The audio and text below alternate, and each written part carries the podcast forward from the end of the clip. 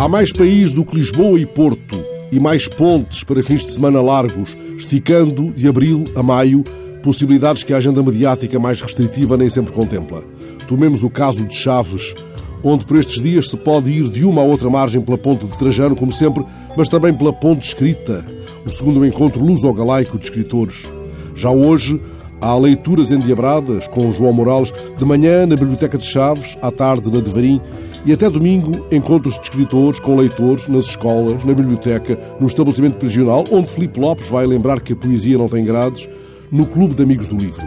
Amanhã há um jantar literário em Verim, mas em todas as mesas de um lado ou de outro da fronteira, o artista visual Richard Câmara, que se encontra em Chaves, em residência artística, terá pretextos para desenhar não apenas detalhes da Alameda do Tabuado, do Jardim Público, das Termas, do Parador Nacional do Castelo de Monterrey, mas mesas repletas de alheira e presunto, salpicão e bocheira, chouriça de cabaça, pastel e fular.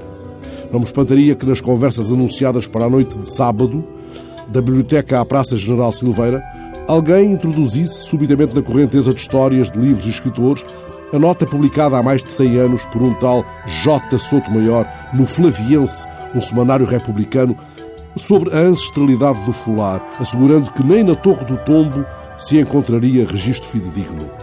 O tal Souto Maior datou, deste modo, a origem da iguaria. É quase tão velho como a digestão, porque desde que o ser humano principiou a mastigar e a deglutir, logo encontrou uma falta qualquer, um não sei quê a menos, a necessidade imprescindível de um petisco melhor e mais condimentado. Era o fular.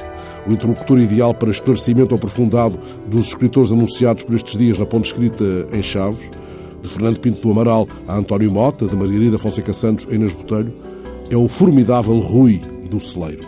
E depois de cair o pano, já no domingo, caso regressem todos a sul afastados do mar, podem estes animadores do segundo encontro luso-galaico de escritores fazer uma paragem estratégica em Malpica do Tejo, não só porque se anuncia uma produção de cereja maior do que no ano passado, mas porque entre domingo e segunda, feriado do 1 de maio, Ali decorre o quarto Festival José Afonso Traz Outro Amigo também. Este domingo, ao princípio da tarde, Malpica recebe a Banda Filarmónica de Grândola, que acolheu o Zeca uns dias antes deste ter escrito a canção Senha do 25 de Abril. O Zeca andou, aliás, por estas bandas da Beira nos anos 60, recolhendo temas do cancioneiro popular.